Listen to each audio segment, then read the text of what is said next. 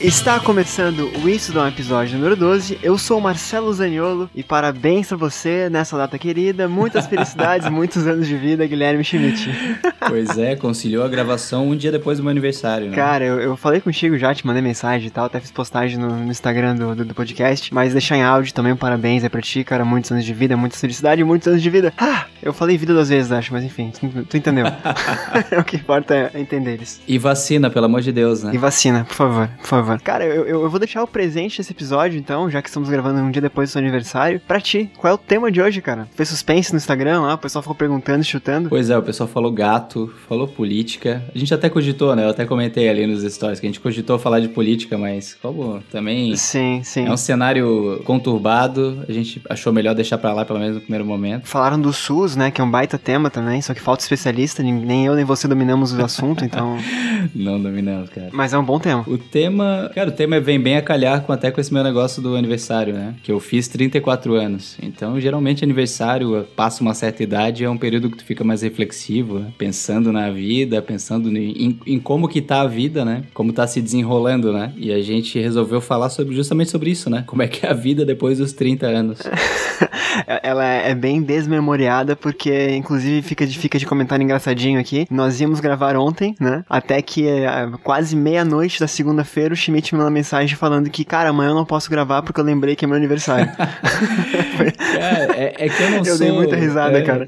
Eu não sou dos grandes entusiastas de aniversário, né? A gente vai até falar sobre isso no episódio, assim. Até uma certa idade eu achava massa pra caramba, porque daí reunia a galera, fazia futebol. Aí depois vai passando o tempo, assim, começa a ficar, ficar um pouco mais, mais pessimista, mais recluso, eu acho. E... Sim, antissocial, talvez. Antissocial é a palavra. Mas, mas, mas fa- faz parte, né, cara? É, então hoje falaremos basicamente de, de o que é chegar nessa terceira dezena de, de vida aí, né? Esses 30, 30 anos pra cima. Quem sabe a gente chega a fazer um, um 40 anos aqui, Schmidt, daqui 6 anos já Eu imaginou? espero, que, eu espero que sim, né, cara? Pelo podcast e pela gente, né? É verdade, cara. Também espero. E falar um pouco de como foi nascer nos anos 80, ter infância, adolescência nos 90, 2000 ali. E comparar o que, que a gente imaginava que seria, o que, que é, enfim. É, vai ser um, um, um papo, acho que bem, bem divertido mesmo pra quem não tem essa idade, né? Pra quem é mais novo ou pra quem é mais velho. Então vai ser bacana com- é, compartilhar aí, enfim, opiniões, expectativas e, e conclusões, né? Um, um parênteses rapidinho, cara, antes de, de ir pro episódio em si, mandar uma, uma sessão de abraços e beijos. Pode ser rapidinho, Schmidt? Pode ser? Cara, uma galera tá comentando com a gente em Instagram, em Twitter e tal, então acho bem bacana a gente dar um, dar um, dar um agradecimento em áudio também. A gente não costuma fazer isso, né? Mas comentem com a gente de novo, é, tanto no Instagram do arroba isso dá um episódio com o número 1, né? Ou no Twitter, isso dá um episódio com o número 1 também. Ou por e-mail em isso dá um episódio arroba gmail.com. No e-mail é escrito o M, né? A, a, a- a- alfabeticamente.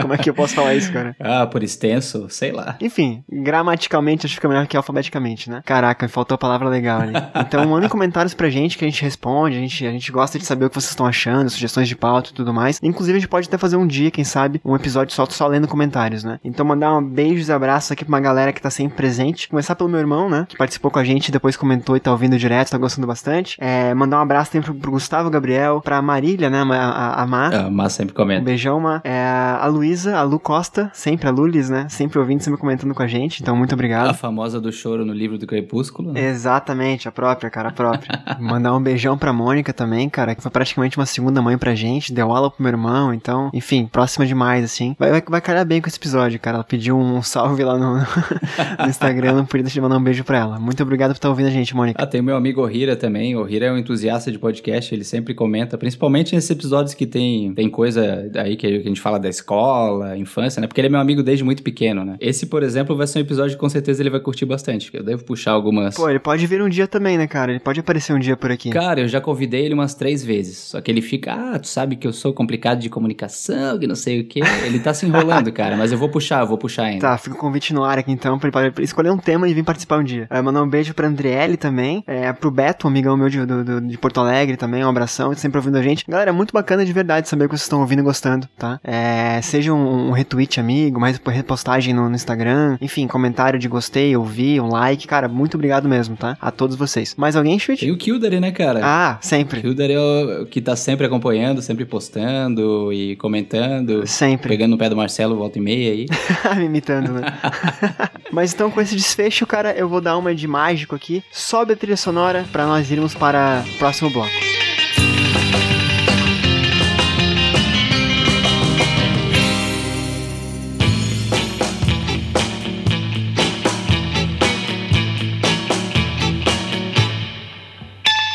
E agora desce a trilha sonora e nós começamos o papo. Cara, eu sou muito mágico, né? Quem vê pensa que é natural. Schmidt, cara, vamos lá. Como é que foi pra te fazer a perguntinha básica de quem faz aniversário, né, cara? Como é que é concluir, completar 34 anos? Não muito diferente de completar 33, cara. É diferente de 32. quando, quando que tu acha que parou de fazer diferença, assim? Vamos lá. Ah, cara, eu, eu acho que depois que a gente. Porra, é, eu tava até pensando nisso quando a gente falou do tema, assim. Porque quando a gente tá, tá ali na adolescência, parece que cada ano, porra, é simbólico, marca e demora pra caramba. Acho que depois dos 21, 22 ali, o negócio começa a passar rápido, né? Eu não sei se é porque a gente começa a trabalhar, entrar numa rotina que fica meio que repetitiva e daí as coisas vão só acontecendo. Mas assim, quando eu parei de fato pra, de, de comemorar, de marcar mais ali, deve ter sido, cara, os 23, 24 anos. Como é que é pra ti? É, cara, eu acho que, assim, vamos lá, eu não falei minha idade nesse episódio, já comentei anteriormente, né? Mas vamos lá. Eu tenho 33, eu sou caçula. eu acho que é importante. é importante falar que eu sou mais novo do podcast. Cara, eu acho que eu parei de contar a idade, porque é muito comum, ah, como é que é completar tantos anos? Aquela perguntinha bem tiozão pra ver, assim, mas que todos nós fazemos certa, certa vez na vida. Eu parei de contar essa importância depois que eu me formei, eu acho, cara. Eu acho que foi o último grande ciclo, assim, que a gente completa na vida, assim. Assim, falando de, de, de criação, né? Sim. De expectativas, né? A partir dali eu acho que é mais uma questão de, de é, trabalhar e de colher frutos do que de construir algo, assim. Claro que tu tá sempre construindo, mas já começa a ter alguns frutos que tu vai colhendo a partir da faculdade, assim. Então eu lembro que eu esperava muito, por exemplo, 10 anos. Eu lembro que eu esperava muito ter 18 anos, motivos óbvios, né? Uh, depois, quando entrei na faculdade, uh, até os 21, cara, porque tem aquela meta meio que abstrata de, ah, 21 é a maioridade em países de fora, né? Sim. Estados Unidos, por exemplo, assim. Então é uma data que, por mais que pra gente aqui no Brasil não faça muita relevância, é, tem uma, uma relevância global, assim. Uhum. Uh, e acho que foi por aí, cara. Também 23, eu vou colocar, vamos lá, 23, 24, que foi quando, quando eu tava saindo da faculdade. É que eu acho que é a idade que a gente não para mais, né? Isso, Sei isso. lá, pelo menos quando eu comecei a trabalhar, né? Tu, tu entra numa rotina assim que os dias começam, terminam, começam e terminam, semana. Agora mesmo, depois que eu comecei ali o, com o Muchacho, né? Que basicamente a gente abre todos os dias, então não tem mais aquela coisa de sexta-feira, final de semana, o que vai fazer no final de semana,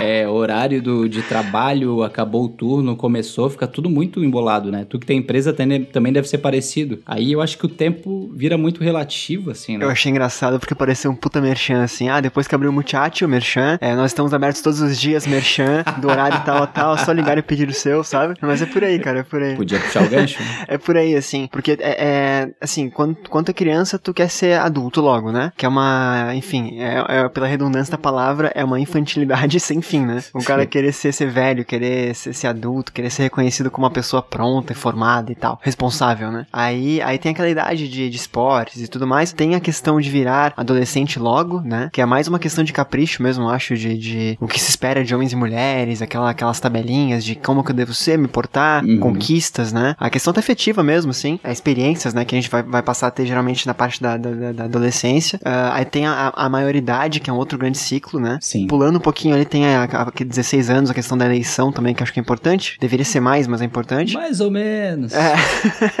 Deveria ser mais, mas fica pro episódio de política. E aí, aí depois disso vem a questão de, de ah, o que fazer quando vou, vou- quando sair do, do- ensino médio, né, faculdade, passar numa universidade, concluir a universidade. E cara, dali pra frente é meio que uma repetição de rotina, assim. Meio que tu já, já moldou, assim, todo mundo pode mudar o tempo todo, eu incentivo muito isso, inclusive eu tento mudar o tempo todo, aprender coisas novas e tal. Mas chega um, chega um momento ali nos 20, 20 anos, 20, a gente falou, né, 20, 20 a 25 ali, que meio que a fórmula tá pré-moldada, né? É muito difícil tu mudar do, do 8 pro 80, assim, sabe? É, lembrando, a gente sempre fala nos episódios, né? Mas a gente tá falando aqui da nossa realidade específica, Claro, né? a nossa claro, bolha, claro. a nossa realidade de vida, que a gente tá falando aqui ensino médio, faculdade e tal. Sim. Então tem várias realidades, né? Tem pessoas que têm que amadurecer e crescer e ir pra vida adulta mais cedo. A gente teve essa possibilidade de, digamos que, se programar melhor. É, a gente foi, foi Mas- muito privilégio, né? Muito privilégio, é importante frisar sempre isso mesmo, tem razão. E é isso, a gente tá. Também acho que é um período que a gente vai se distanciando um pouco dos nossos ciclos sociais, naturalmente, porque cada um vai seguindo um pouco a sua trilha, o seu caminho, né?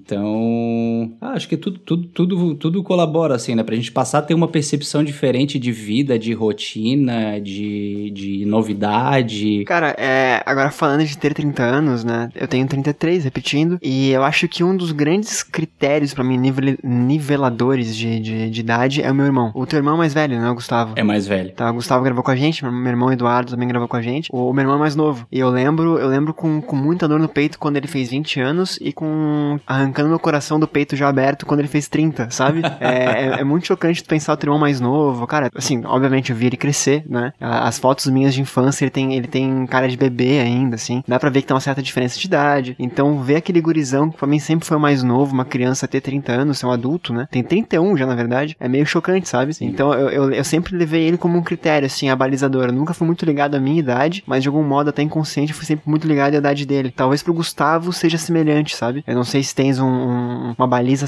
semelhante também ou não. Sabe o que é uma coisa que é bem chocante para mim? É quando eu fiz. Eu lembro que foi o último álbum da Copa do Mundo que a gente falou, ah, vamos fazer o álbum. E eu comecei a ver a data de nascimento dos jogadores. Cara. Aí eu vi assim, cara, todo mundo nascido assim em, em 2000, em 2001.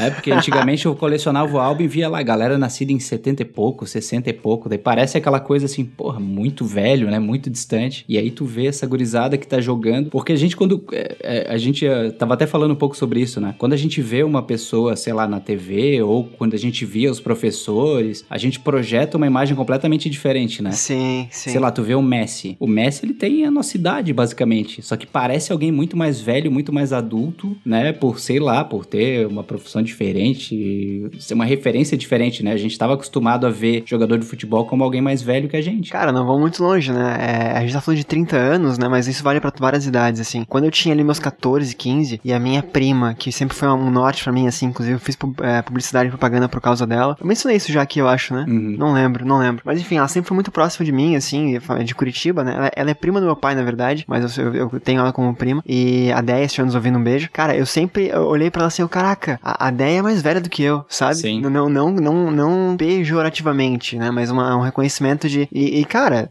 eu cheguei em 18 muito em seguida. Depois ela fez 30. Eu, nossa, como a Deia, a Deia tá velha. Cara, hoje tô com 33 e me acho novo, sabe? Eu, eu, não, eu, não, sei o que acontece com a cabeça do ser humano. O Neil Gaiman, cara, ele tem um livro que eu gosto muito que é. O nome do livro, deixa eu lembrar, Um Oceano no Fim do Caminho, tá? E ele tem uma frase que eu sempre falo quando, quando eu menciono questão de idade, assim. É, eu não vou lembrar exatamente as palavras, tá? Mas ele fala que, que, ele, que é o personagem no, no livro narra, né? Que ele nunca conheceu um adulto, porque todos por dentro são crianças, né? Então por fora tu é uma pessoa que envelhece, que cria rugas, tem a, o, o, efeito temporal, né? A, as lutas, as labutas, enfim. Uhum. É, mas por dentro tu é sempre uma pessoa infantil, ou que tem seus lazeres, ou que tem suas fragilidades, suas inseguranças, seus medos, né? Então é muito louco isso, porque, cara, se perguntar pra uma criança de 10 anos, lá, de, de, de, de, de 15 anos, um adolescente, é, o que, que tu acha que tu vai ser com 30 anos? De repente ele vai dizer velho, sabe?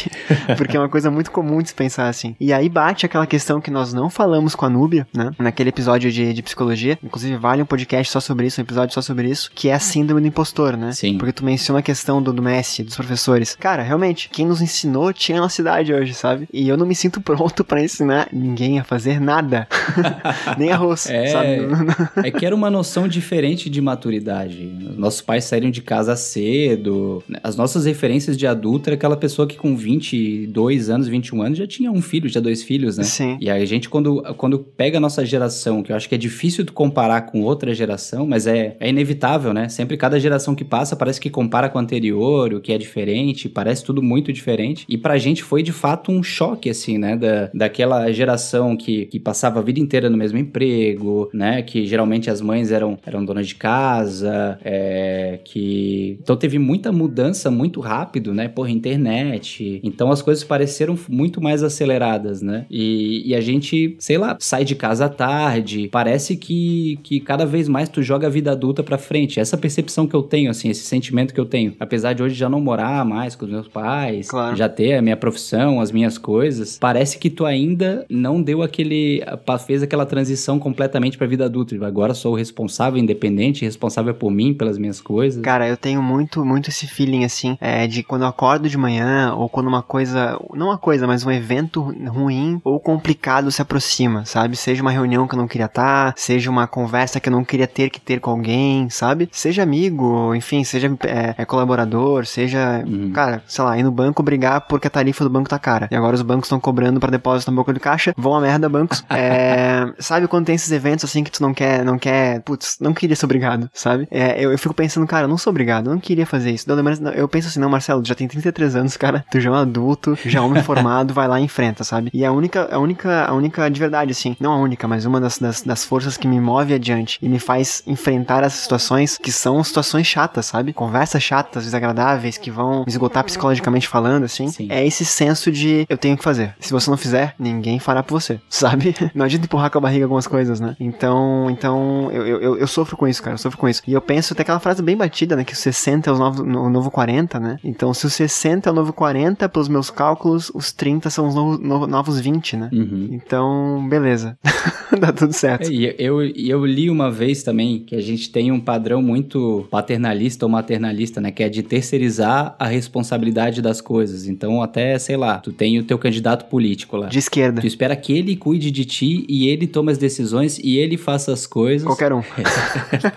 Exatamente. Aí tu espera, geralmente tu joga toda a responsabilidade e tá jogando sempre em cima de alguém, né? Então, assim, quando acontece algum evento na tua vida, ah, é, o problema é o teu chefe, o problema é o prefeito. Então, cada vez mais eu acho que as pessoas também estão fugindo um pouco dessa, dessa questão que tu comentou agora, é que todo mundo tem, né, cara? Eu também tenho, assim, de querer, às vezes, assim, me livrar de alguma situação que eu não queira estar envolvido, mas eu sei que, porra, eu tenho que fazer, a responsabilidade é minha. Principalmente a gente com empresa, né? Tem coisas que é tu que vai ter que fazer, é problema que tu vai ter que resolver. Sim, é sim. problema com o cliente, é tu. Tu vai, às vezes, delegar para um sócio, mas é, tu é forçado, né, a estar tá num cenário em que tu tem que se responsabilizar pelas coisas e fazer, né? É, cara, eu fico pensando que, que eu não sei, eu, eu essa síndrome do impostor realmente é muito complicadora, assim. Eu, eu, por muitos anos, eu fiquei esperando que houvesse uma solução divina, sabe? Não divina, assim, porque eu não sou de fato religioso, já, já falou sobre isso também, eu acho. Uhum. É, eu dei uma visão ampla, né, enfim. Mas eu, eu, sempre fiquei deixando pro outro, assim. Até que, que eu comecei a pensar que, cara, o mundo é grande demais para eu conseguir mudar o mundo, sabe? É, as pessoas pensam muito diferencialmente uma das outras. E sei lá, cara, eu tenho que fazer alguma coisa no meu ciclo, minha rotina para mudar isso. Então, coisa pequena, cara. Com lixo, sabe? Com meio de transporte. É, não sei se já mencionei podcast, mas, cara, eu, eu, falo isso porque eu já gravei vários podcasts sobre várias coisas, não sei se já comentei.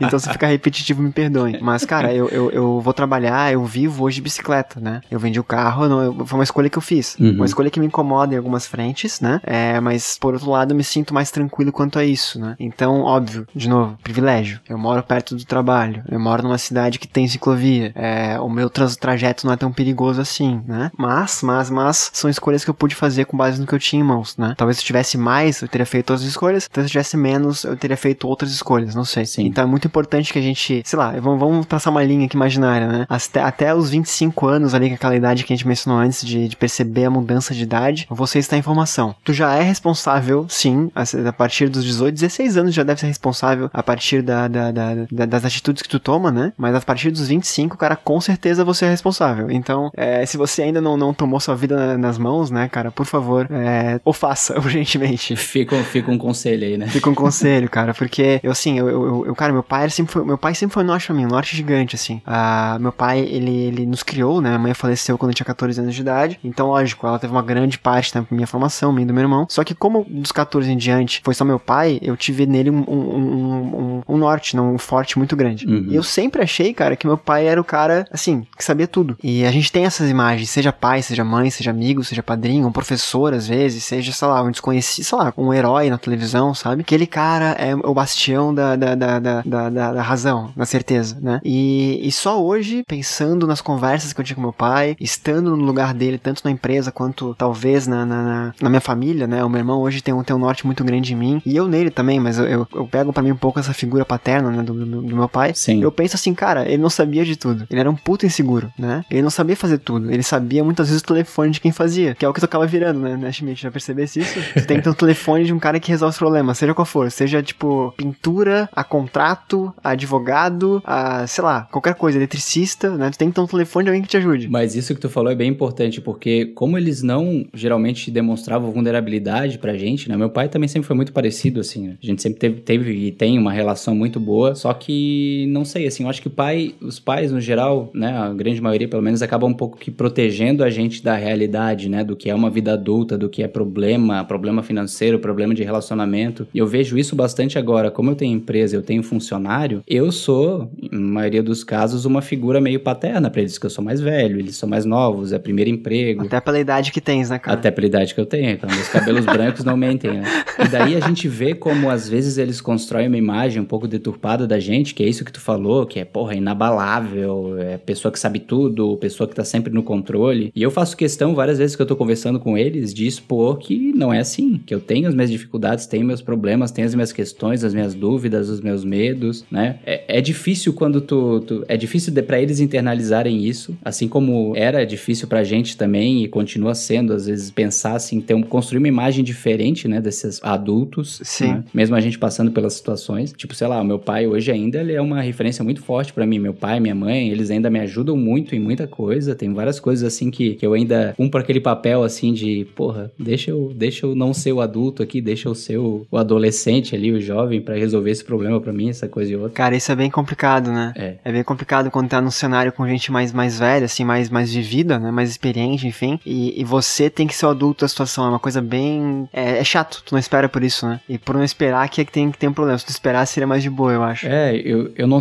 Tem, tem umas transições que a gente marca que eu não, eu não vivi, então não sei dizer. Mas, sei lá, a galera fala, pô, quando tu tem filho, é meio que um. Tu é arremessado pra vida adulta, né? Ou deveria ser, né? Porque também tem tudo que é tipo de pai e de mãe. Sim. Por sim, uma responsabilidade, porque daí tu é responsável por uma outra vida que não é a tua. E, e aquela ali passa a ser a prioridade máxima, geralmente, né? Da tua vida. Então, talvez se a gente tivesse tido uma, uma trajetória parecida com os nossos pais, tivesse tido filho já, ou talvez para os nossos amigos que já têm filho, seja uma concepção diferente, assim, de vida adulta, né? Porque a gente ainda, beleza, tu ganha tua grana, eu ganho minha grana. É, eu posso ser, em vários momentos, um pouco irresponsável ainda com o meu dinheiro. Sei lá, vou lá e compro alguma coisa que não era completamente necessária. Eu vou lá e planejo uma viagem. Um burrito. É.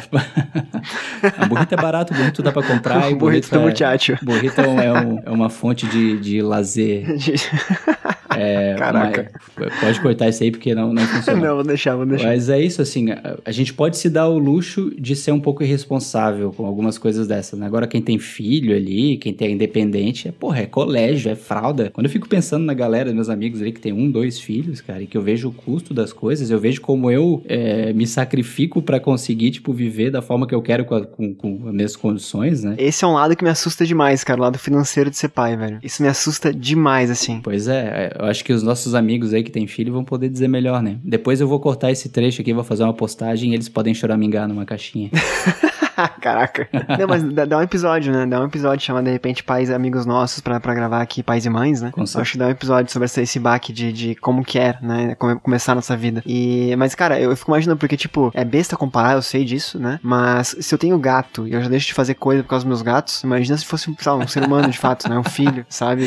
Esse é o momento que a galera que tem filho vai olhar e vai falar: Porra, mas não tem nada a ver. Tá comparando gato com filho. É, não, eu não tô comparando, eu tô falando de responsabilidade, né? Sim, sim, sim. É, porque, cara, imagina, imagina, é, é- é- depende totalmente de ti, né? É, é, seja seu sangue ou não, né? Eu penso muito em adoção também, então é, não, não quero vincular apenas a questão sanguínea, né? Sim. Mas, cara, imagina que loucura, imagina que loucura. E pensando assim em, em pai, quem sou eu? Eu não sou pai, repito. É, quem sou eu pra dizer que existe um modelo correto? Mas uma coisa que eu acho que pra mim, Marcelo, me teria me feito melhor. É, meu pai era muito duro, ele era militar e tal, então, tipo, putz, meu Uhum. pai, meu pai, além, além de militar, ele era tenente, que é um cargo mais, mais de liderança ainda de infantaria. Então, tu imagina que é, o- que é né, o, assim, é o, não, pior que isso, só se, não sei, não deve ter. Com respeito a quem é militar, tenente de infantaria. Só se ele se filiasse ao PSL. É, não, provavelmente, inclusive, se ele fosse vivo, ia acontecer, acredito eu. E teríamos boas, bo- boas de, em sentido de grande, né? Brigas. Mas, inclusive, vamos, vamos continuar a deixar pro cast de, de política. Eu, eu acho uma coisa que teria feito muito bem a mim, e de novo, a mim, somente a mim, seria ele demonstrar algumas fragilidades, sabe? Uhum. É, ter essa conversa de, cara, tu não, não, não é obrigado a saber de tudo, tu não é obrigado a dominar tudo, tu não tem que ter 100% de certeza pra tomar uma decisão, né? Tu vai errar, é normal, mas o que importa é tu saber que, e aprender com esse, com esse erro, né? Porque pra mim isso faz muita falta, particularmente falando. Talvez tenha alguém que foi,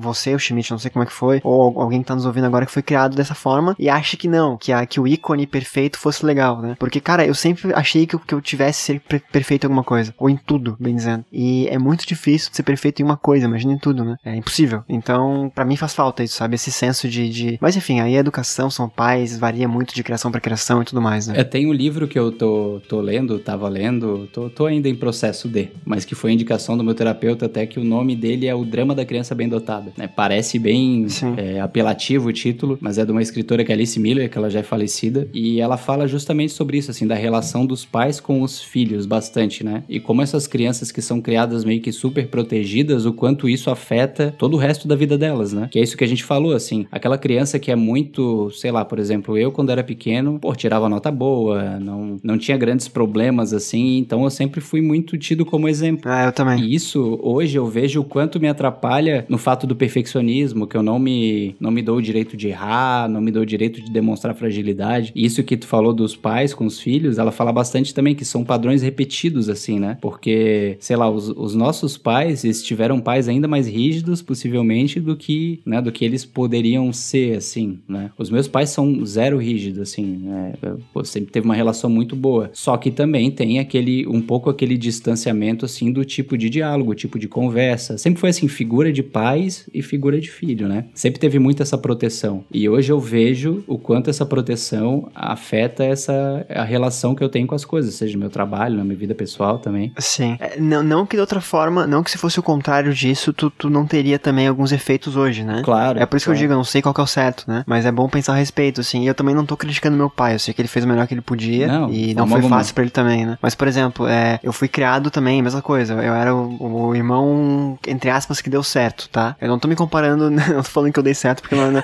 mas a expectativa era essa, a expectativa era essa. Até porque claramente hoje o Duda que deu certo, né? É, exato, assim. ah, eu era o cara mais inteligente, eu tinha notas melhores, o Duda era o cara menos inteligente, ele tinha notas piores, e deu no que deu, ele virou um DJ famoso, né? e eu tô gravando podcast com todo respeito ao Schmidt ou isso no episódio.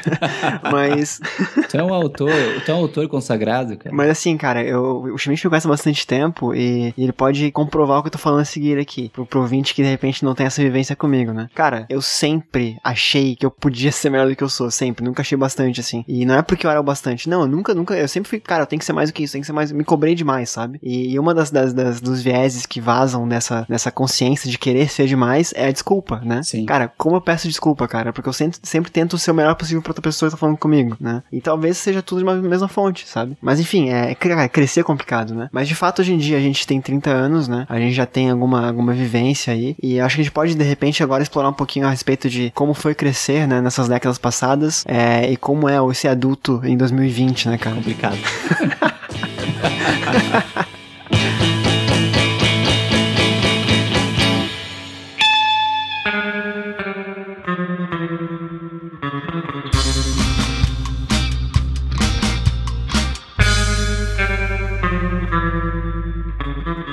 Inclusive, Schmidt, é quando eu falo pra ti. Foi um teste que eu fiz esses dias, cara. Eu vi no Twitter em algum lugar assim. É, quando eu falo pra ti 20 anos atrás, tu pensa que, que, que, que década? Porra, pra mim, 20 anos atrás parece, sei lá, 90. Ah, tá, tá, é bom, tudo bem. Pra mim parece anos 80, cara, é bizarro. Eu sempre pego 2000 menos 20, sabe? Aquela questão de, de estamos em 2000 ainda, sabe? Caraca, mas é, é um teste só. Uma coisa que é louca é que, assim, se tu parar pra pensar na década que a gente nasceu, 80 ali, 30 anos pra trás, cara, os anos 50. Isso eu parei pra pensar esses dias também. Porra, de quando eu nasci até onde a gente tá agora é a, é a distância que tinha de quando a gente nasceu pros anos 50. Caraca! Parece um troço assim de. Pós-guerra ali, sim, É, caraca. pós-guerra e início da TV e Elvis e parece outro século, né? Não, sem, sem contar, agora já falando mais de criação mesmo, sem contar o avanço tecnológico, né? É. Porque se tu pegar esses 30 anos que nós vivemos, se evoluiu muito mais do que na década de 50 para 80. Com certeza. Muito mais rápido, eu digo, né? É, assim, não, eu não digo, eu não tô falando de invenções é, importantes, tá? Talvez por invenções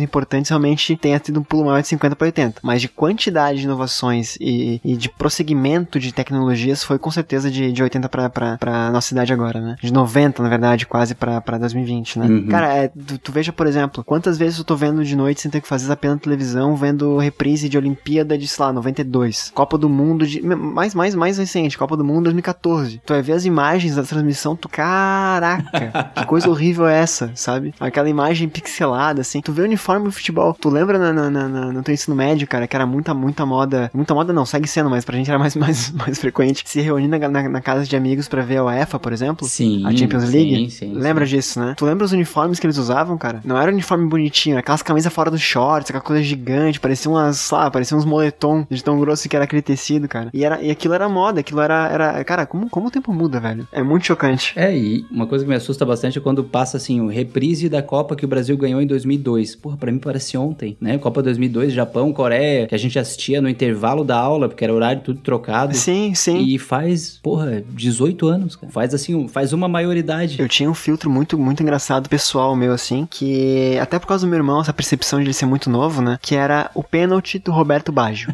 tá? Era, era o índice de, de idade. Porque, cara, tu convivia com galera que, tipo, era normal, colégio, tu cresceu com a mesma turma. Depois o terceirão também, o segundo grau também, mesma turma, mesma idade, né? Faculdade também. Até que tu na faculdade começa a conviver com uma galera mais nova ali, da, da de outras, outras fases, né? E, e, quando tu sai da faculdade, aí sim é tipo, Deus nos acuda. Daí tu, tu conhece gente de tudo que é tipo de, de idade, de local, né? E, cara, para mim era muito natural que todo mundo com quem eu conversava tinha muito claro como é que foi aquele evento. Eu era muito novo, mas eu lembro, tu deve lembrar também. Claro. Pra quem, claro. Não, pra quem é muito novo, Roberto Baggio foi um jogador de futebol da Itália que errou um pênalti na final da Copa de 94 nos Estados Unidos contra o Brasil, que deu o tetracampeonato pro Brasil. Você deve conhecer que ele é tetra. Então, foi, foi ele, cara, esse cara que errou o pênalti e, enfim. Eu vi aquilo ao vivo, sabe? Eu também. E aí, cara, depois da faculdade, cara, a, minha, a Ana, minha namorada, Juta, namorada, eu acho que elas lembram, eu não lembro. Elas tinham 3 anos de idade, 2 anos de idade. Não, e eu começo, eu começo a conversar às vezes com a Ju e falo de um desenho que para mim é um, é um troço muito óbvio, assim. Ela fala, tá, mas o quem que é esse? O que, que é isso?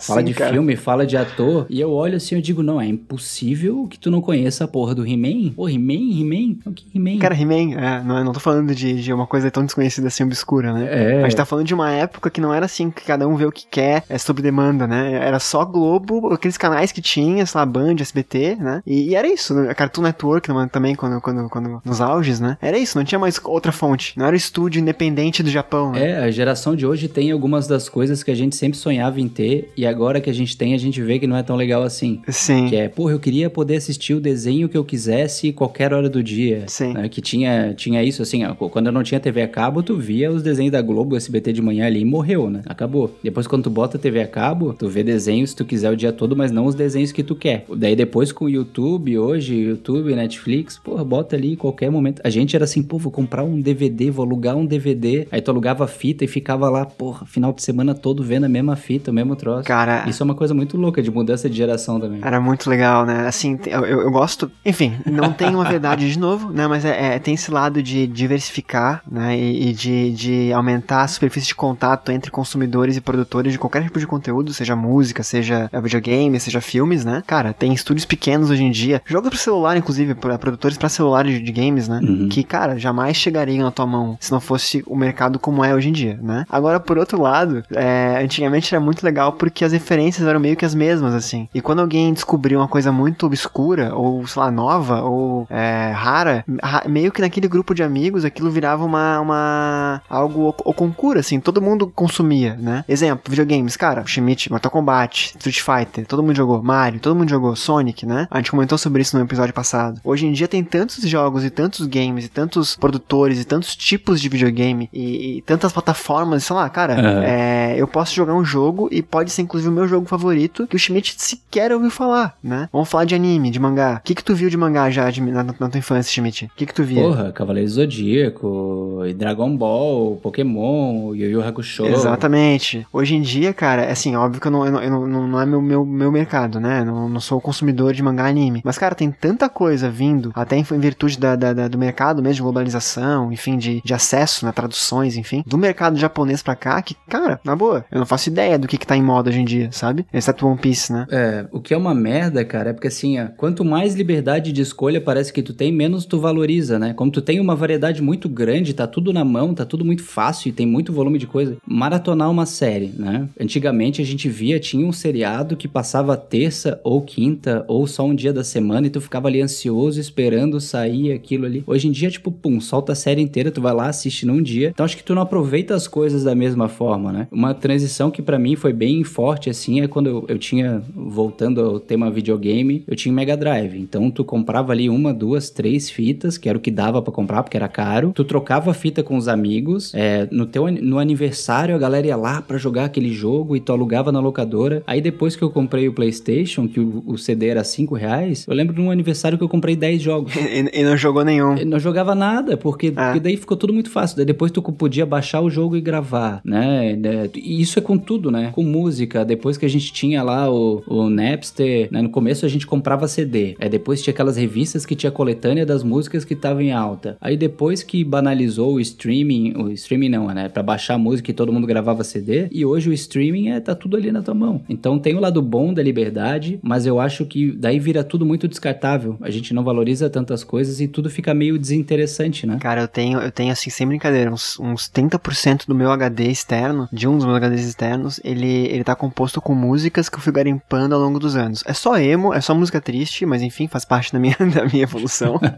e, e, cara, é só, é só, é, assim, coisa que ao longo do, da, da, vida eu fui baixando, fui salvando, fui guardando, sabe? Esses dias eu fui olhar lá e eu, eu cara, por que, que eu tenho essa pasta aqui ainda, sabe? De músicas, assim. Hoje em dia eu consigo ouvir tudo aquilo, tudo não, quase tudo aquilo, é, em Spotify. Em qualidade melhor, tudo. E sabe qual é o problema? Eu não ouço, porque tá disponível no Spotify. É. Eu não sei, tipo, tá ali, mas eu não, sabe? Eu tenho dias que eu trabalho ouvindo podcast, eu ouço muito podcast também quando trabalho e tal. Mas em vez de ouvir música em casa, alguma coisa assim, eu não sei. Eu faço qualquer outra coisa que não seja ouvir música. E tá um toque do dedo como eu sempre quis que estivesse, né? É meio, meio louco isso. É, e isso é perigoso porque tu vai banalizando tudo, né? Fala, outro exemplo aqui, porra, revista pornô, cara. Revista pornô na adolescência ali, tipo, um conseguia uma revista e caralho, aquilo ali era uma preciosidade, passava por todo mundo. Sim. É, não tão higiênico assim, mas passava, todo mundo via a revista.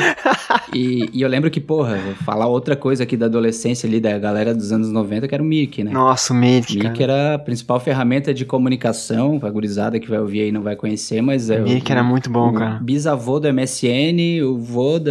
o trisavô das redes sociais. E eu lembro que a gente entrava no Mirk e daí tu trocava arquivo, né? Então, porra, alguém tinha conseguido uma música tal, daí tu, caralho, tu conseguiu música dessa banda, manda pra mim. Filme, cara, eu lembro o primeiro filme que eu baixei. Cara, fala do casar, fala de, de, de é. torrent, cara. Torrent, torrent ainda tem, né? Mas casar, velho, era, era 5 mil dias para baixar uma, um arquivo de, de 3 minutos. E ainda botavam o nome errado e tu achava que tava baixando um filme e baixava outra coisa. Cara, eu baixei, eu baixei uma música do Incubus, tá? Que é. Qual é o nome da música? É Miss You, acho que é o nome. E ela veio chamando Simple Plan Miss You. E eu sempre achei que a música fosse o Simple Plan.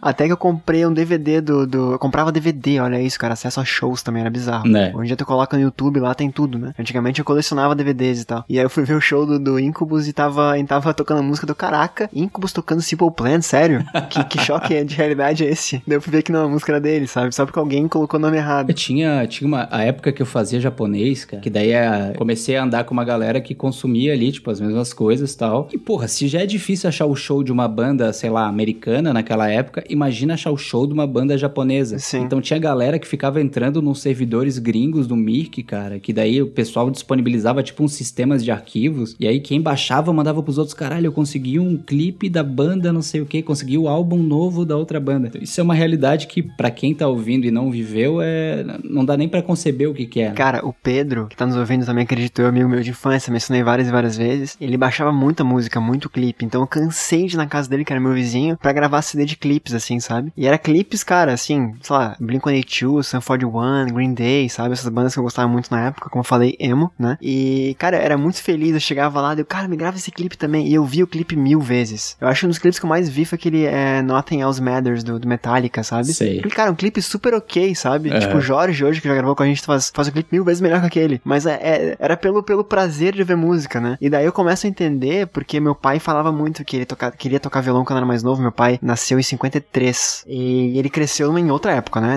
30 anos atrás, né? Quase, com, quase como Dark, quase como Dark, 33 anos atrás. E daí ele, ele falava que, cara, na minha época eu queria tocar violão e não era assim pegar o violão e sair tocando, aprendendo e coisa e tal. Não tinha revistinha, né? E por mais que tivesse revista, não tinha acesso à música. E ele veio de uma família bem humilde e tal. Então ele não tinha como comprar os discos, os vinis e coisa e tal. Para ele tocar aquela música, ele tinha que ficar na frente do rádio esperando a música tocar para acompanhar a música, entendeu? Isso é muito louco, cara. É, tinha aqueles telecurso 2000, Nossa. aqueles programas de, de curso em fita que a galera comprava de Sim. inglês, de qualquer coisa. Aprendia tudo por fita, né? Aprendia, sei lá, elétrica por fita. E aí depois veio a fase que meu pai gravava fita para poder ouvir depois, né? Pra gente já foi um salto, já tinha revistinha, já era um pouco mais fácil de acesso às músicas, né? Mas os clipes, cara, MTV, o que era MTV? Eu lembro de clipe no Fantástico, né? Aquelas explosões de lançamento de música do YouTube, da Madonna, do Michael Jackson, né? Cara, Sim. é, que que é isso, cara? É outros tempos, hoje em dia a música sai e a gente nem fica sabendo. É, não tem aquele buzz, aquele buzz, né? Aquele, aquele a explosão em cima. Sim. A Anitta, por exemplo, outro dia eu tava vendo aqueles TVZ da Multishow, acho que é, é Multishow, né? Aqueles, aqueles top, top 20 lá. Isso, A é. Anitta tava, tava em 10 posições, top 10 era só a Anitta. E eu não lembrei, não fiquei sabendo de nenhum lançamento das músicas. Eu conheço as músicas, lógico, mas não foi aquele, não foi aquele buzz, sabe? É, quando que uma banda lança 10 singles assim seguidas antigamente? Nunca, nunca, né? Enfim, a música inclusive era muito melhor antigamente, isso é, eu tenho que falar.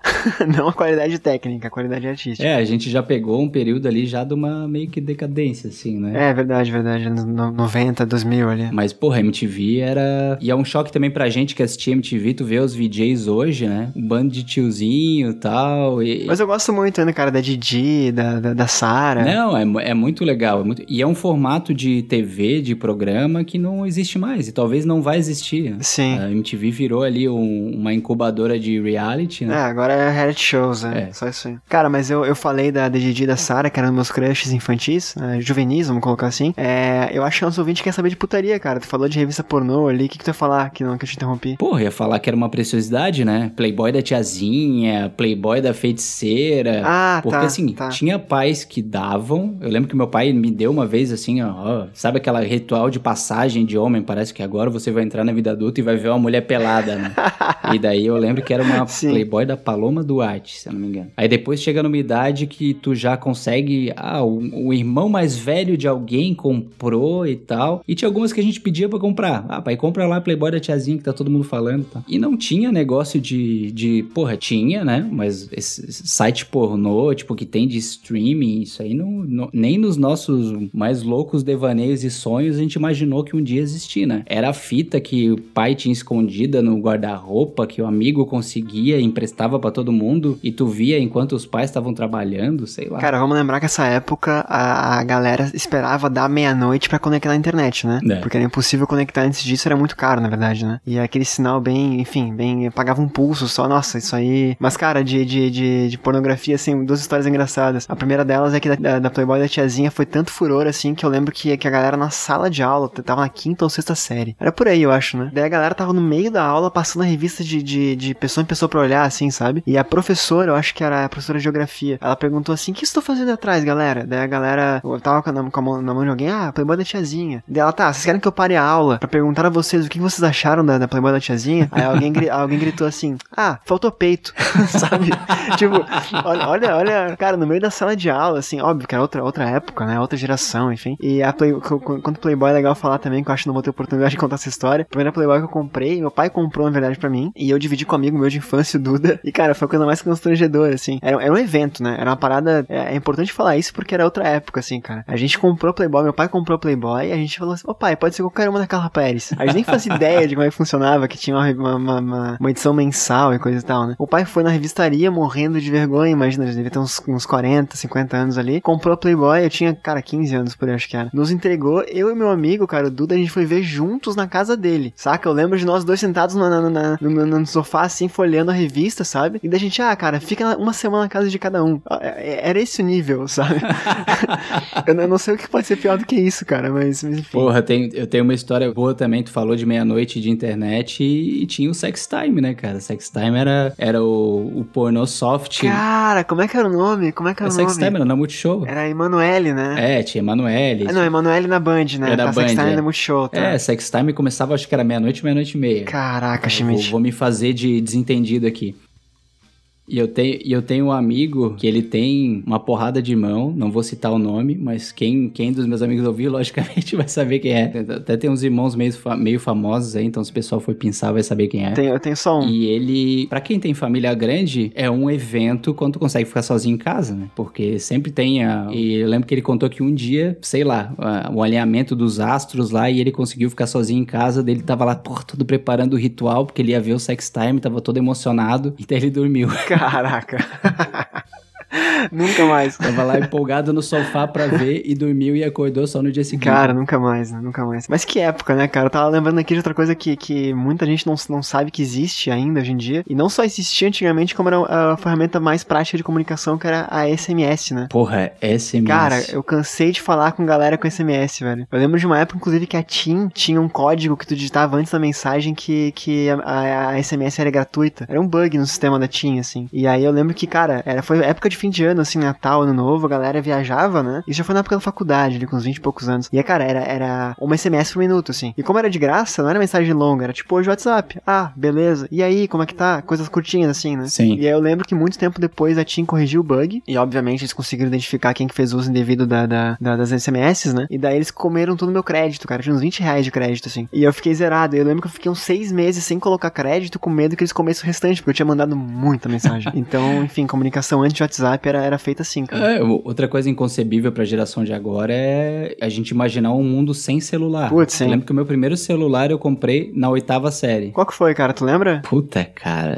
eu acho que era um Motorola meio tijolão, assim. Porra, muito velho. O meu primeiro foi um Siemens, cara, bem bonitinho, que eu perdi em gramado num táxi. É, tinha, tinha aquele Ericsson que era quadradinho, pequenininho. Depois teve aquele T da Nokia, né? Que é o tijorola lá, o famosaço lá que, Sim, que sim. destrói Aí pavimento. veio o pulo pro V13 e tal, né? Aquela- Aquelas outras gerações e tal. É, aí tinha o StarTAC, que foi o primeiro de, de flip, que geralmente a galera tinha, pai que tinha empresa, que tinha negócio. Mas eu lembro que eu comprei esse meu primeiro celular, comprei não ganhei, logicamente, né? Porque eu não tinha nem dinheiro pra comprar porra nenhuma. E veio o pacote, assim, pacote de, sei lá, 500 SMS. Nossa senhora. E, e era muito isso, cara. A gente passava assim a madrugada trocando mensagem e conversando e torrando aquele pacote ali em dois, três dias. É, natural que logo, logo, logo viesse um aplicativo de mensagens, porque era muita mensagem. Tinha, tinha CD que vinha com mensagem gratuita também, né? Eu não, é CD mesmo, de computador, assim. É, que não tinha internet no celular, né? Então o único jeito de comunicar de fato era ou ligando, coisa que a gente odiava, né? Pelo menos eu sempre odiei ligar, já era uma coisa da geração dos nossos pais ali, de ligar pra dar parabéns e essas coisas. E SMS. SMS daí foi a primeira, de fato, coisa que era mais parecido com, com o Mirk ali, né? Que Sim. uma forma de,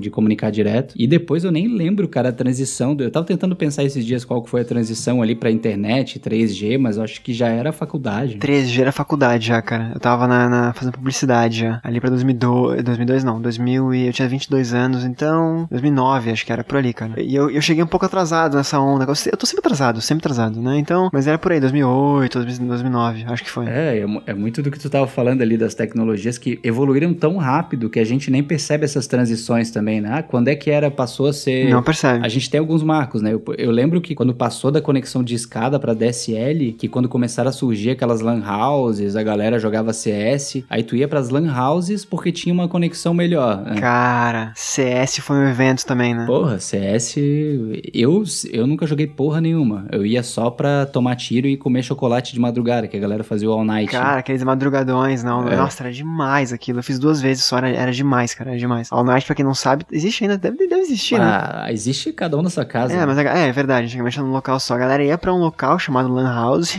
que hoje em dia só faz copy e xerox, que é, que é um lugar com vários computadores rápidos, mais rápidos que a gente tinha em casa, pra jogar CS. Daí era madrugadão. Entrava lá às 7 da noite, por exemplo, 10 da noite, podia, dep- dependia do local, né? Eu entrava às 8, acho que era. E aí tu ficava até às 6, 7 horas do dia seguinte. É que o pessoal jogava em rede, na verdade, né? Não jogava nem. É, não, não era online, isso. Pelo menos ah, quando a gente ia fazer o night entre a galera, não era online, né? Jogava em rede, por isso que ficava a conexão boa ali. Nossa, era muito bom, cara. Isso é outra coisa. Isso é outra coisa que é uma diferença grande, né? do- passando os 30 anos, assim, é porque quando começaram os videogames que a gente pegou o início, era hobby, né? Ah, porra, ninguém pensava que algum dia ia poder fazer a vida jogando videogame. Aí virar esporte, né? É, e hoje em dia tu vê eles lotando a arena de esportes, a galera ganhando uma grana fodida fazendo streaming de jogo, virou uma profissão de fato, né? Isso, é, isso eu acho muito louco, assim, porque começou com um negócio extremamente despretensioso, né? Inclusive a gente, pô, ah, o que que tá vagabundeando aí jogando videogame? Só passa o dia jogando videogame. Cara, eu tinha, eu tinha na infância uma hora que eu usava, uma hora que meu irmão usava. Inclusive, ele, ele, ele perdeu a oportunidade, cara. Ele era muito bom. Qual que é o nome do jogo? É Star, StarCraft? Aquele que tem uns orcs gigantão, tipo... Warcraft. Warcraft, Warcraft, isso. Ele era muito bom nesse jogo, muito bom mesmo, assim. E eu lembro que ele era tão viciado a ponto de, o que eu nunca entendi, é ficar vendo replay de partidas de caras muito bons, assim. Então ele, ele jogava e tinha horas que ele ficava vendo como que os caras fodões jogavam, sabe? E realmente ele era muito viciado, assim. Se ele tivesse seguido, cara, olha. Eu- eu- é um conteúdo que eu não consigo consumir. Até hoje, é, eu não consigo também. Eu gosto de jogar, mas eu não gosto de assistir. É, é, a galera fica jogando aqueles também, LOL, Dota. Eu só conheço de nome porque todo mundo fala. Eu não consigo. Ah, um raio pra cá, raio pra lá. Um troço que pra mim não faz sentido nenhum. E a gente falou um pouco sobre isso naquele episódio de videogame com o Beber, né? Mas, cara, como era difícil tu conseguir passar de algumas partes de fase, né? É, recentemente, uns dois anos atrás, eu tava jogando um joguinho, nem lembro que jogo que era, mas eu lembro que eu precisei passar de uma parte. Cara, acho que era God of War, pra ver que quão ridículo que era. Era um jogo bem fácil, assim, mas eu não tava conseguindo passar aquela parte. E daí eu coloquei no Google como passar trecho tal, God of War. Tinha uns 15 vídeos, sabe? E eu, meu Deus, velho, é muito fácil a informação hoje em dia, é muito. E, é aquela questão, de novo, né? Quanto mais exposição se tem, menos se consome. O mesmo vale pra informação, né? Quanto mais informação se tem, menos se consome. É, eu não consigo pensar que hoje eu sou tão inteligente quanto antigamente, assim. Porque hoje eu sei, eu, tenho, eu sei de tudo, eu posso descobrir de tudo, ao mesmo tempo eu não sei nada, porque, enfim, hum. quando eu precisar, é só acessar um linkzinho ali, né? Isso é meio bizarro de pensar. É, porque parece que a inteligência virou uma questão de tu conhecer as fontes, né? É, é voltando ao que eu falei do meu pai, né? Não é saber fazer, é teu telefone de quem sabe, né? É, exato. Assim, é, que louco. A gente, a gente parou de refletir e daí chega num ponto que acontece o quê? A gente elege um Bolsonaro. Ah, ah.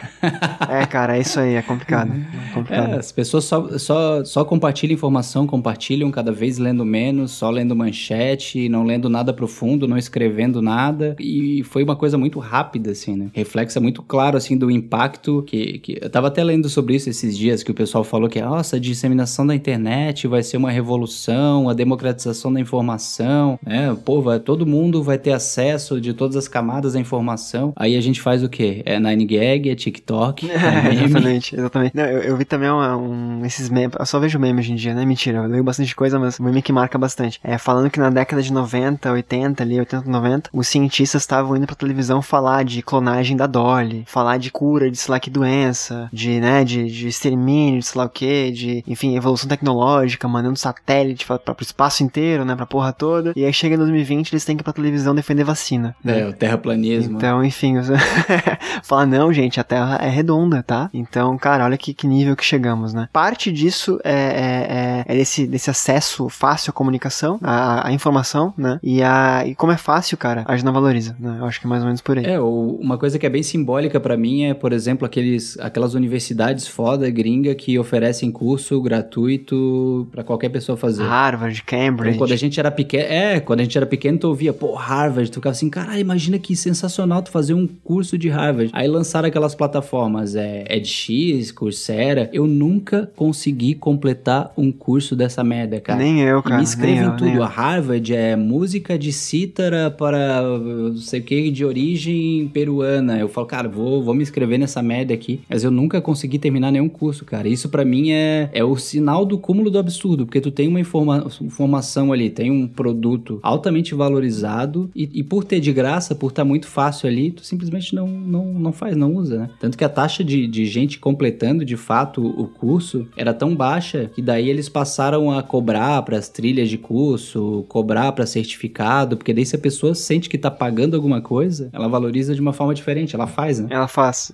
É. É, eu não sei qual a solução disso, cara. Não sei mesmo. Na, na, na, outra mão, né? A gente tem uma galera aí muito nova. É, de, de, repente, cara, porque a gente já tem uma certa idade, uma rotina, né? E de repente não consegue por isso também. Mas tem uma galera muito nova que, nossa, com 15 anos, 16 anos, é, descobre coisas absurdas, né? Sei lá, planetas fora do sistema solar, é, enzimas que podem curar o Covid, né? São coisas reais que eu tô mencionando, são possibilidades, né? Mas, mas, tipo, gente muito nova que teve acesso a tudo isso, que fez bem um bom uso, também deve ter uma certa, é, sei lá, um intelecto mais desenvolvido que o nosso, né? Acho que o meu, pelo menos. Porque eu tô ficando careca com cabelo branco cada vez mais frequentemente, mais rapidamente. Ó, síndrome de impostor aí. É, acontece, acontece. É, não, né? A gente, a gente fala bastante aqui do, do lado. É que é foda porque assim, tu chega numa idade que tu começa a ficar nostálgico, né? E isso é. Uhum. E tu sempre começa a romantizar também tudo que já passou. Nossa, como era melhor, como era mais legal, como era mais. Mas quando tu tava naquela época lá, possivelmente tu também achava que, nossa, mas sempre parece que o antes é melhor. Tem aquele filme, acho que é Meia Noite em Paris, né? Que é com o Owen Wilson lá do Woody Allen, né? Isso que eu ia falar agora, que é, é perfeito esse filme. Então, a geração seguinte romantizando o anterior. Ah, as bandas dos anos 80 que era legal, anos 90 que era legal. Na verdade, a gente tem, a gente tem saudade do que a gente era naquela época, né? E não de fato do, da, da música em si, mas sim daquele clima de descoberta, aquela, sei lá, é, a gente é novo ainda, cara, mas, mas aquele ânimo para sair, para pra beber, para fazer coisas diferentes, sabe? Então acho que é mais ou menos por aí. É, porque se me perguntar, porra, a época que tu tava lá no ensino médio, que tu ia pra aula,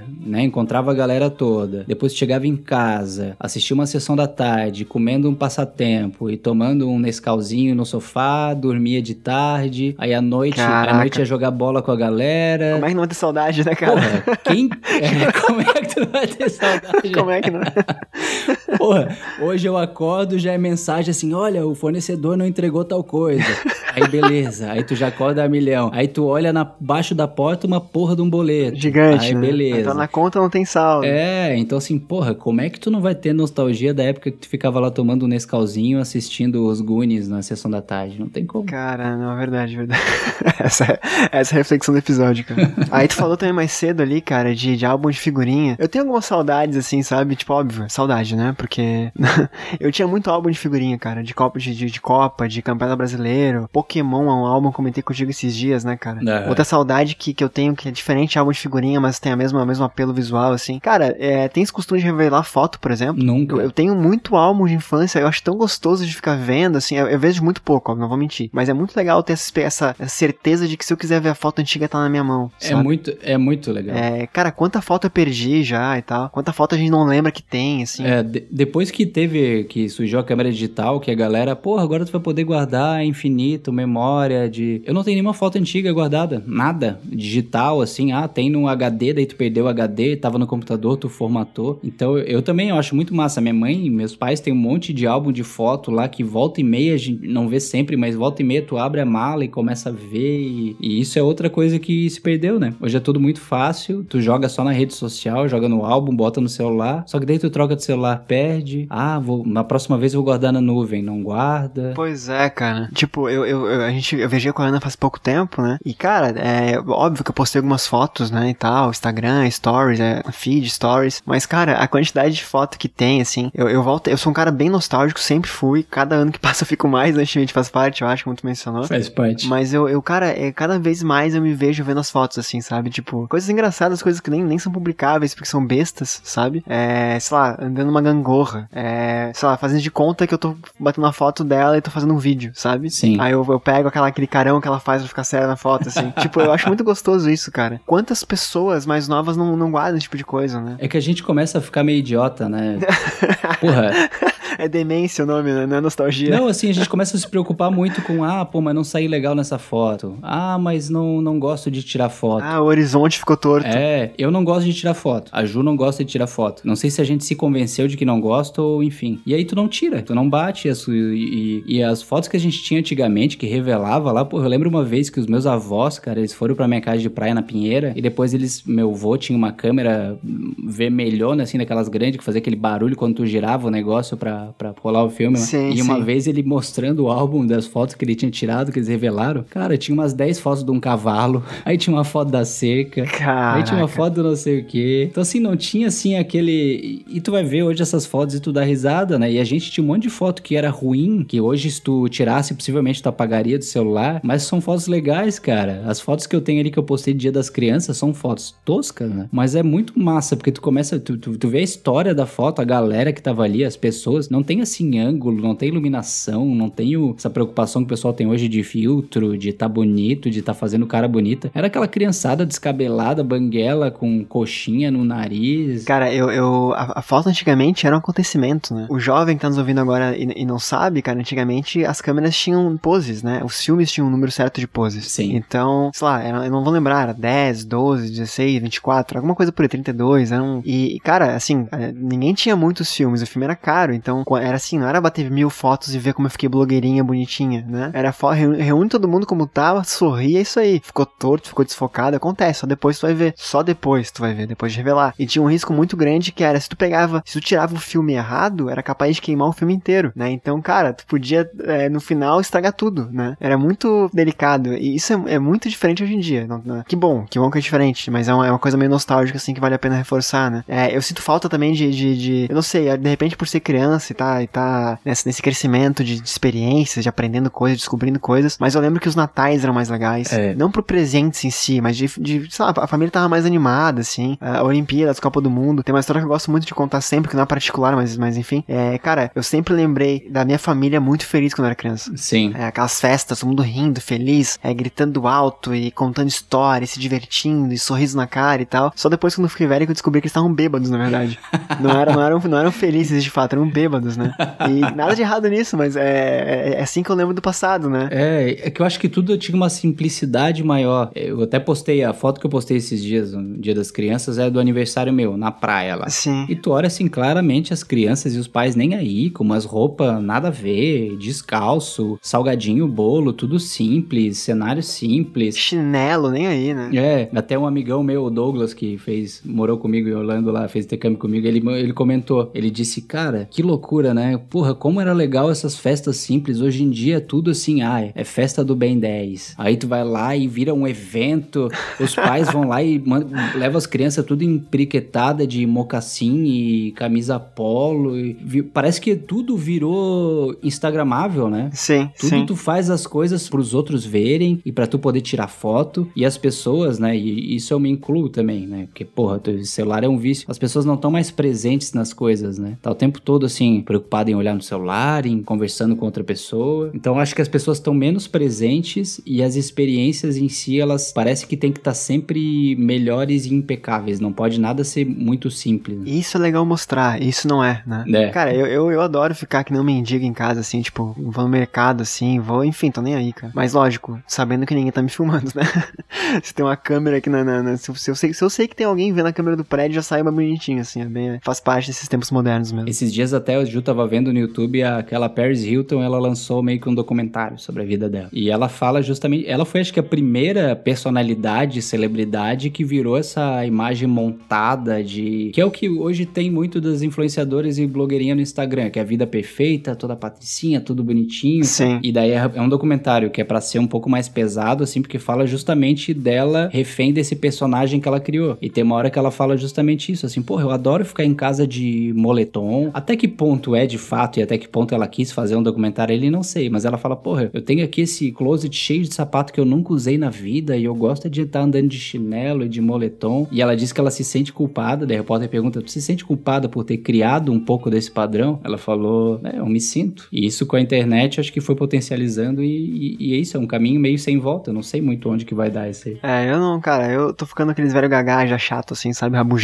mas eu tenho, eu tenho medo, cara, eu tenho medo pelas próximas gerações, assim. Acho que sempre se tem, né? Errado é que não tem, né, cara? Enfim, redes sociais e tal. Né. Cara, o- uma coisa que a idade me trouxe e que eu gosto muito é de não ser obrigado. Porra, isso é maravilhoso. De tipo de, ah, não quero falar com aquela pessoa, não falo, não quero ir, cara. Não vou dizer, ai, não pude. Não, eu falo, cara, não, não, não vai rolar, não tô afim. Tipo, ah, sabe? É, sei lá, tem pessoas que com a idade tu vai vendo que, que não te trazem coisas positivas, né? Que, que, enfim, não bate, não bate questão política, a gente tem falado ao longo do episódio com diretas, né? Sim. Não bate questão econômica, não bate, cara, não bate. É, é, energia não bate, né? E eu quero longe, cara. Eu não faço questão mais de, de ficar nutrindo essas coisas só por, por conveniência, não, sabe? Isso é importante pra mim. É, bem, é bem libertador isso aí, cara. Essa liberdade de escolha das pessoas com quem tu convive, das coisas que tu faz. A gente tem um amigo que é o Lucas, né? O famoso Lulu. A galera não conhece, mas a gente vai algum dia, algum dia Sim. desses arrastar ele pra, pra falar alguma coisa com a gente aqui também. Com certeza, com E o certeza. Lucas, ele é clássico, até virou uma piada interna na turma, que ele é o cara que quando ele tá em algum lugar e, e encheu o saco, ele vai embora. É, Às exatamente. vezes ele nem se despede de ninguém, ele simplesmente some. Exatamente. E eu, e, eu, e eu adoro hoje em dia ativar o modo Lucas, que é, porra, quando eu tô no lugar, eu falo assim, eu olho pra. Eu olho pra Ju assim, pô, antigamente tu, tu ia pra balada, geralmente, sei lá, o pai dava carona, tu tinha que ficar até o final daquela merda, até as seis da manhã. Reunir todo mundo pra ir embora. É, hoje em dia, se eu vou num lugar, eu olho pra Ju e falo, porra, deu pra mim, vamos pra casa. Chega. É, cara, eu tento, eu tento ser mais educado, sem machucar ninguém, óbvio, né? Mas assim, cara, tem uma galera que, que, que a gente conhecia desde de criança, que, que era muito próximo na infância, ou, ou em algum momento da vida, que as pessoas mudam, né? Cara, tu tinha 15 anos, é óbvio que tu vai mudar pra caralho, assim, tu vai mudar muito a forma que tu pensa, tu vê o mundo, né? Tu vai gostar de outras coisas, vai desgostar de outras, né? E aí a galera fala, ai, como tu mudou? Eu, cara, é óbvio que eu mudei, né, velho? É, é outro meme de, de Twitter. É que bom que eu mudei, inclusive. Que bom, né? Então, assim, é, tem pessoas e pessoas, né? Óbvio que às vezes tem muito, muitos amigos próximos que a gente menciona volta meia aqui no podcast, que a gente não consegue ver, óbvio, por pandemia ou por correria de rotina, né? Mas tem alguns outros que eu não faço questão de estar perto, realmente porque não, óbvio, educadamente, sem ferir, sem ser grosseiro, tu é um merda, né? Mas que eu não faço questão de estar perto. Então, esse é, um- é uma coisa positiva da idade, essa, essa maturidade de, de saber escolher quem tu quer perto e quem tu não quer, assim. E essa mudança de percepção, para mim, marca muito também a infância e a adolescência pra vida adulta, que é, quando eu era criança, eu tinha certeza que eu ia gostar de ver desenho animado pro resto da vida. Eu falei, pô, é impossível. Se eu pudesse ficar o dia todo vendo isso aqui, eu via videogame. Eu pensava também, cara, eu vou jogar videogame pro resto da minha vida, vou jogar com meu filho, vou jogar sozinho, se puder, vou ficar jogando o dia inteiro. E amigos também, tem aquela pessoa que tu é teu melhor amigo, tu diz, cara, é impossível a gente não ser melhor amigo pro resto da vida. Melhores amigos da minha vida. Terceirão foi assim pra mim. É, e tu vê que os ciclos vão se desconstruindo e tu vai mudando tanto, né? Que hoje, por exemplo, eu me forço às vezes a jogar um jogo de videogame e eu não curto e eu fico assim, porra, será que eu não gosto mesmo? Será que eu fiquei chato? Então tu começa a se questionar assim, por que que tu descontinuou algumas coisas que tu gostava? Pô, eu via jogo de futebol pra caramba o tempo todo. Mesma coisa, cara. É, jogava bola e daí entra muito entra muito no assunto que eu entro na terapia até que é será que eu sobrepus o meu trabalho a tudo isso e por isso eu considero essas coisas meio fúteis e deixei de gostar ou será que de fato eu amadureci e eu não, não preciso mais gostar desse tipo de coisa e vou gostar de coisa diferente Cara, essa é uma boa pergunta. Uma boa per... O terapeuta responde? ah, nunca ele. E o que que tu acha disso? Diga-me a respeito, tu.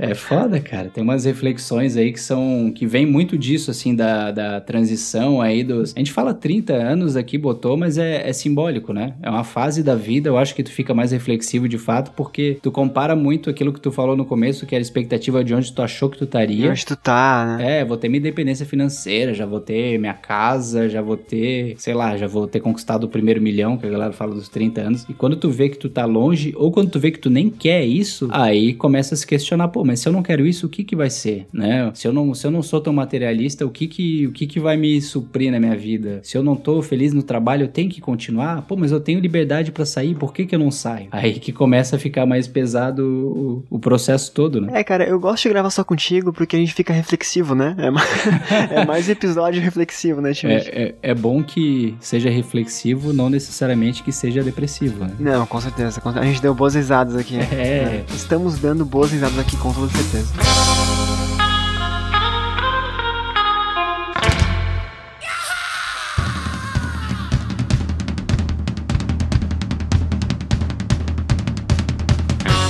Cara, é assim, tem muito o que falar, tem outros tópicos que, que eu anotei aqui pra nós falarmos mais à frente, tá? Como, por exemplo, arrependimentos e faculdade, que eu acho que dá, dão dois bons episódios. Com convidados, de repente, ou só nós, enfim, a gente vai mais à frente, né? Tem muita coisa pra falar, cara, tem muita lembrança de infância que vão surgir em outras conversas também, aqui no um Episódio. É, Schmidt, eu tenho uma historinha engraçada pra contar, cara, mas eu, eu vou deixar tu falar no início. Tens mais alguma coisa pra contar sobre ser velho? Entre aspas, esse velho, com todo respeito, por favor. né? Depois que eu contei aquela história das Tiquititas no final do episódio lá, eu prefiro, eu prefiro que tu conte a tua historinha, cara. Não, cara, só uma história engraçada que, que assim, porque, tipo, tu sempre se vê como um gurizão, né? Tu sempre se vê como um cara novo, né? Sim. Quando eu era mais novo, eu remava demais. Eu remava, eu era remador. A gente competia, eu comentei aqui também, com os amigos de infância. Então eu tinha um clube, eu treinava. O nosso treinador queria que nós fôssemos, olha só como eu sou velho, cara. Queria nos treinar para estarmos na Olimpíada de 2016. É, Era o sonho da vida dele, era, era que, que competidores de Florianópolis estivessem na Olimpíada, né? E, cara, isso muito antes da Olimpíada, isso era em 2000 e- 2006. Ele queria treinar a gente para estarmos prontos para 2016, não, não uma coisa de um ano, né? Pra Olimpíada do Então, pelo amor de Deus. Sim. E cara, eu remei durante muito tempo, parei e tal. E uns anos atrás eu voltei, tá? Eu voltei, troquei de clube, mas eu troquei de clube porque o meu treinador tava nesse clube, que, eu- que é- são três clubes em Florianópolis, né? Eu treinei mu- muito tempo no Aldo Luz e depois eu mudei pro Riachuelo, que era, enfim, é o clube mais, mais, mais antigo da região, um dos mais antigos, acho que era. Não vou lembrar, mas o meu treinador tinha mudado de clube também e eu mudei para treinar com ele, então tava lá o pezinho, o famoso pezinho. Inclusive remo da, Famoso pezinho. Remudou um episódio. É, e aí, cara, beleza, cheguei no treino lá. Primeiro dia eu já peguei um barco, que é uma coisa que raramente se faz, porque, enfim, pra te pegar um barco tu tem que ter um certo skill, né? Um certo nível de, de, de habilidade ali. Sim. Mas ele confiou em mim, foi desesperador, porque, enfim, fazia muito tempo que eu não remava. E no segundo dia, segundo dia, terceiro dia, enfim, eu cheguei de manhã e tinha uma galera muito nova treinando, assim. E uma galera, galera nova mesmo, assim, tipo, 16 anos, sabe? E daí ele, Marcelo, que bom que tu chegou, cara. Tá faltando uma pessoa pra sair um barco de quatro. Quatro remadores, né? E eu olhei pra galera novinha assim, falei, pô, que, que beleza, vambora, né? Vamos dar um cansaço nessas, crianças, assim. E daí eu botei, eu tirei o tênis e tal, que tu, tu rema descalço, né? Ou com, com meia, enfim, mas sem tênis. Quando eu saí do banheiro, do vestiário, ele apontou assim: Ah, tu vai remar com aqueles três senhores lá. Cara, eram três velhinhos, assim, mas pensa no, no velhinho, assim, 60 anos, 70 anos, sabe? Aí eu olhei pros velhinhos, olhei pras crianças, e pensei, caralho, envelheci. Eu realmente tô velho. Tu já entrou pra equipe de Masters do Riachuelo. Exatamente. Pensei, cara, já era. Sabe, eu pensando que eu ia pegar um barco, tipo, não que fosse ruim, os caras remam até melhor que as crianças, às vezes, né? Mas eu pensei assim, cara, é assim que me enxergam. Porra. Enfim, eu acho que foi um choque bem grande na minha vida recente, assim, cara. Acho que vale a pena contar no fim do episódio. Pra mim, uma coisa que é bem simbólica também, eu sempre joguei bola, desde pequeno, acho que já falei até no episódio aqui. E chegou uma determinada fase que eu não conseguia mais fazer as mesmas coisas, não tinha o mesmo fôlego, o mesmo pique, nada. fôlego? Eu... Desde quando? É. Cara, eu simplesmente abdiquei de jogar. Eu falei, não, eu não vou ser os tios que jogavam comigo quando eu tinha 18 anos, que ficavam tentando acompanhar o ritmo e não conseguia tal. Eu não, eu não vou construir essa imagem na minha memória pra mim. Então eu parei de jogar. Então pra mim eu parei fica... no auge. É, fica sempre naquela época que eu ainda era... Aquela memória das faltas, é... da, da, das, dos campeonatos da Isaac. Né? Exatamente. Né? Depois disso aí, ninguém vai me ver, tipo, na decadência. É, cara, é, cara. Enfim, mas eu também tenho uma meta pessoal que é não envelhecer rabugento. Eu, vou, é óbvio que eu vou reclamar e falar que era melhor antigamente, eventualmente, vou. Mas eu tento também pensar que as coisas são muito boas hoje em dia e, enfim, para as pessoas que nasceram depois da gente, histórias ainda estão sendo contadas, né? Então, cada um na sua e... Ah, com certeza. Se a gente desligar a TV, desligar a rede social, todo mundo tá maravilhoso, cara. Ah, tá eu não consigo, eu não consigo usar TikTok também, cara. Porra, que, que rede social é essa, cara? TikTok. O Snapchat era difícil usar. Barreiras tecnológicas para pessoas nascidas em 87. Ah, mas o, o TikTok, ele é tipo, eu, eu uso tipo Nine Gag, assim. Vai vendo, vai vendo, vai rodando, vai rodando, vai rodando. Agora, entre eu fazer um TikTok e eu criar e ser tipo o Celso Portioli do rolê ali. Porra, aí já, aí já tem uma barreira, uma barreira ética pessoal aí, acho que eu não... Sim, cara, TikTok é uma rede social que eu não entendo, mas, mas enfim, uma galera entende, faz sucesso e é isso aí. Bom, Schmidt, vamos, vamos fechar o episódio por aqui então, cara? Vamos, vamos. Pessoal, muito obrigado por quem nos ouviu, espero que tenham gostado e dado boas risadas aí, apesar do tema ter ficado mais reflexivo em alguns momentos, né? Eu tenho certeza que, cara, foi, foi, foi divertido por várias várias pessoas. Quem tem na cidade se identificou, quem é mais velho pensou, tipo, fazendo relação com a, com a, com a geração deles, né, com os anos de ouro deles ali, e quem é mais novo pensou, caraca, como era bizarro os anos 90, 80 ali. Não é isso que a gente nem falou muito, cara. Tem muito mais a ser falado aí. E a gente sempre fala assim que crescer é uma cilada e tu só vai percebendo as coisas quando tu vai passando, né? Então, a gurizada mais nova que eu ouvi aqui, que vai ouvir falar de boleto e tudo, não vai conseguir processar, mas espera que vai chegar. É, cara, daqui a pouco não é mais, mais boleto, é aquele Pix, né? Mas enfim, vai ter que pagar igual, cara. Não tem, não tem, não tem saída. Só muda o nome, né? Só muda o nome, cara. Não tem saída. Crescer é uma cilada. Perfeito. Vai ser o episódio, o nome do episódio. Crescer é uma cilada. Gostei, Schmidt. Me ajudasse bastante. Cara, no 3 vamos dar tchau então, Schmidt? Vamos lá. Parabéns de novo, tá? Muitas felicidades e muitos anos de vida. Obrigado, cara. Espero que chegue nos 40. Vai chegar, vai chegar, vai chegar. Vai lá. Um, dois, três. Tchau, galera. Falou. Até mais. Tchau, pessoal. Se cuidem.